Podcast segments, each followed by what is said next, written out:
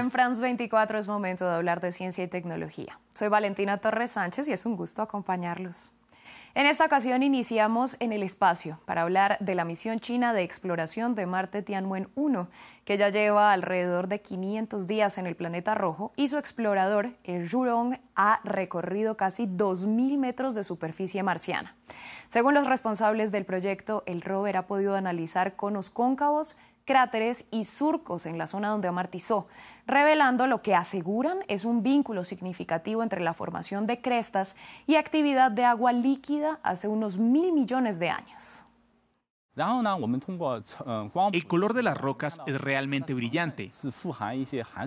Al analizar los datos del espectro, descubrimos que es una especie de sal llena de minerales que contienen agua. Conecta las partículas del suelo y después de la compresión forman una roca tan laxa. Si tuvo agua, podemos especular que la atmósfera era adecuada para originar vida o que las condiciones climáticas en Marte eran favorables hace mil millones de años. Esas condiciones podrían existir aún bajo tierra en un espacio relativamente templado. El 15 de mayo de 2021, el rover Jurong se posó en su área de amartizaje preseleccionada en Utopia Planicia, una extensa llanura marciana donde se realizó la exploración que también ha arrojado datos sobre la relación entre la densidad de rocas en Marte y la erosión de la superficie, además del campo de gravedad del planeta rojo. Actualmente el explorador se encuentra en hibernación mientras las condiciones atmosféricas de Marte mejoran. Pues el pasado 20 de septiembre, el equipo responsable recibió en París el Premio Mundial del Espacio, el galardón aeroespacial internacional más importante que fue otorgado por la Federación Astronáutica Internacional por su papel para inspirar y liderar una mayor exploración de Marte.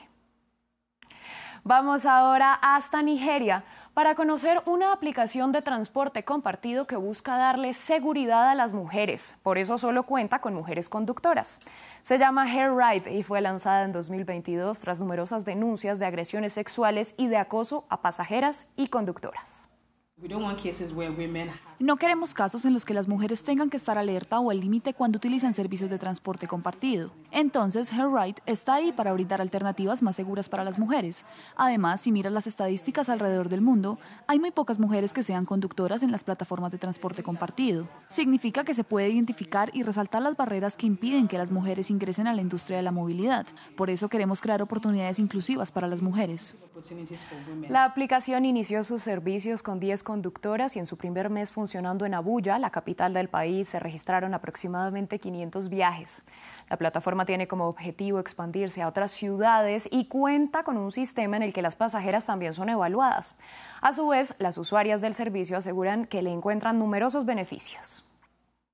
He tenido experiencias aterradoras de las otras aplicaciones. A veces, los conductores tienen conversaciones innecesarias contigo o la forma como están vestidos parecen por supuesto que te asustarás, porque son hombres y sientes que quieren atacarte. O algunas conversaciones incómodas que están teniendo contigo donde están tratando de volverse innecesariamente personales y uno se pregunta por qué.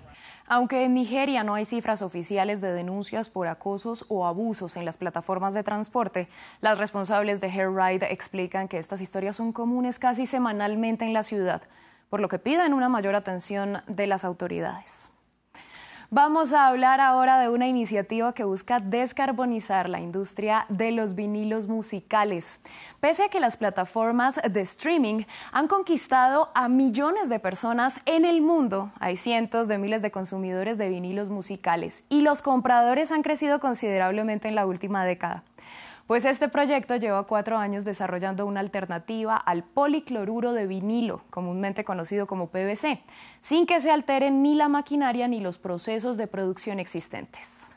Llevamos cuatro años de investigación y desarrollo y empezamos con biopolímero a base de azúcar. Encontramos rellenos orgánicos y colorantes orgánicos, entonces logramos una receta única. La industria de la música y las artes creativas deberían estar a la vanguardia de la innovación, por supuesto que deberían, y típicamente el cambio cultural es lo que afecta al cambio político y social. Existe un grupo llamado Music Declares Emergency, lo que traduce literalmente la música declara emergencia.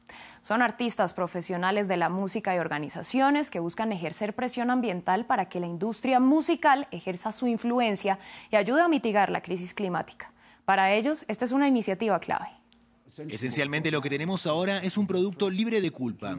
¿Pueden imaginarse si pudiéramos crear otros productos libres de culpa? Sabíamos cuál es el problema. La producción de vinilos es tóxica en muchos sentidos y hay todo tipo de procesos que dañan el medio ambiente involucrados, pero nos encantan los vinilos. ¿Cuál fue la solución? Encontrar una forma no tóxica de hacerlos.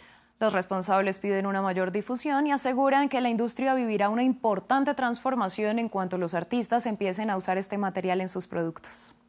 Así llegamos al final de este espacio. A ustedes les agradecemos su sintonía. Los invitamos a repetir este y otros programas en nuestra web france24.com.